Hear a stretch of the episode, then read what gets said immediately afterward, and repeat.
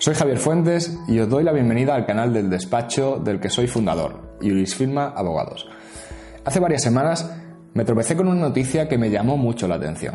Se trata de una sentencia que se dictó en Italia, por la que se establecía que una madre tendrá que pagar 10.000 euros a su hijo de 16 años si continúa compartiendo imágenes y vídeos de él en las redes sociales, y también si no procedía inmediatamente a eliminar todas las publicaciones que ya había realizado. Según parece, el adolescente ya estaba harto de que su madre publicara absolutamente toda su vida en Facebook y terminó acudiendo a los tribunales para frenar a su madre. Pues bueno, desde que leí esa noticia tenía ganas de hablaros sobre estas cuestiones. Cada vez estamos más enganchados a las redes sociales. Según algunas estadísticas eh, de, las, de los últimos años, los españoles, solo en relación a WhatsApp, ya lo estamos usando más de 5 horas semanales. Y aún así, Facebook es todavía más usada. Según estas estadísticas, después de chatear y escuchar música, lo siguiente que más hacemos los españoles es cotillear a nuestros contactos en Internet. Y es que entre publicaciones de fotos, vídeos y ahora las cada vez más famosas stories, dejamos demasiado poco a la intimidad. Y es que hay menores que están en Internet desde antes de nacer, con la publicación de las propias ecografías.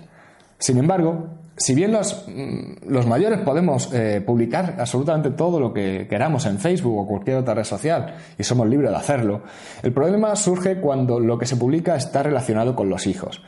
Y es que la imagen, junto con el honor y la intimidad, es un derecho fundamental que pertenece a la esfera más íntima de la persona. De esta forma, las decisiones que se tengan que adoptar en relación con estas cuestiones son decisiones que afectan a la patria potestad, pues afectan a la personalidad del menor. Son cuestiones que, al igual que las decisiones relativas a la educación, a la religión, a la protección, etc., tendrán que ser tomadas entre ambos padres, sea quien sea el que tenga la custodia.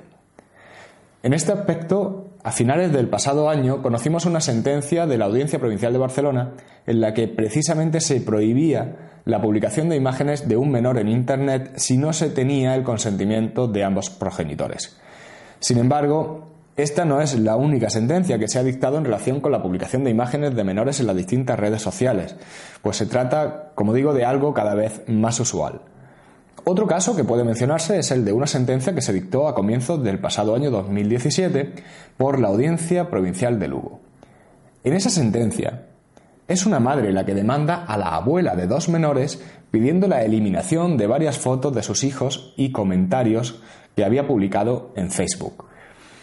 En este caso, la abuela es quien tenía la guardia y custodia de los menores y esta abuela contaba con el consentimiento de los dos padres de sus dos nietos, si bien no contaba con el consentimiento de su propia hija, la madre de sus nietos. Sin embargo, en este caso, aunque la patria potestad no correspondía a la abuela, entiende la sentencia que siendo ella quien tenía la guardia y custodia y que tenía el consentimiento de los padres de sus nietos, además de que las fotografías subidas a Internet no eran totalmente públicas, sino solo accesibles por los amigos y familiares, no se había infringido el derecho a la imagen de los menores y no había motivos para eliminarlas. Realmente esta sentencia no acata la necesidad de que la publicación de imágenes de menores en Internet se realice con el consentimiento de quienes tienen la patria potestad, pues eh, la abuela, aunque tenga la custodia, no tiene esa patria potestad, que corresponde únicamente a los padres. Sin embargo, para decidir sobre la cuestión, esta sentencia sí tiene en cuenta todas las circunstancias que envuelven al caso en concreto, incluso los propios usos sociales. Como en todo eh, lo que envuelve estos asuntos, mi recomendación es muy sencilla. Yo creo que debemos hacer uso del sentido común. Y es que estamos hablando de hijos que son los titulares de esos derechos de los que hablaba al principio, el derecho al, honor, la imagen y a la intimidad. Por lo que cuando se realiza una publicación tendremos que tener en cuenta el tipo de imagen que se pretende publicar, la difusión que tendría esa publicación y, en definitiva, ser conscientes de que si se realiza una publicación debe ser desde la responsabilidad de los padres eh, con respecto a sus hijos.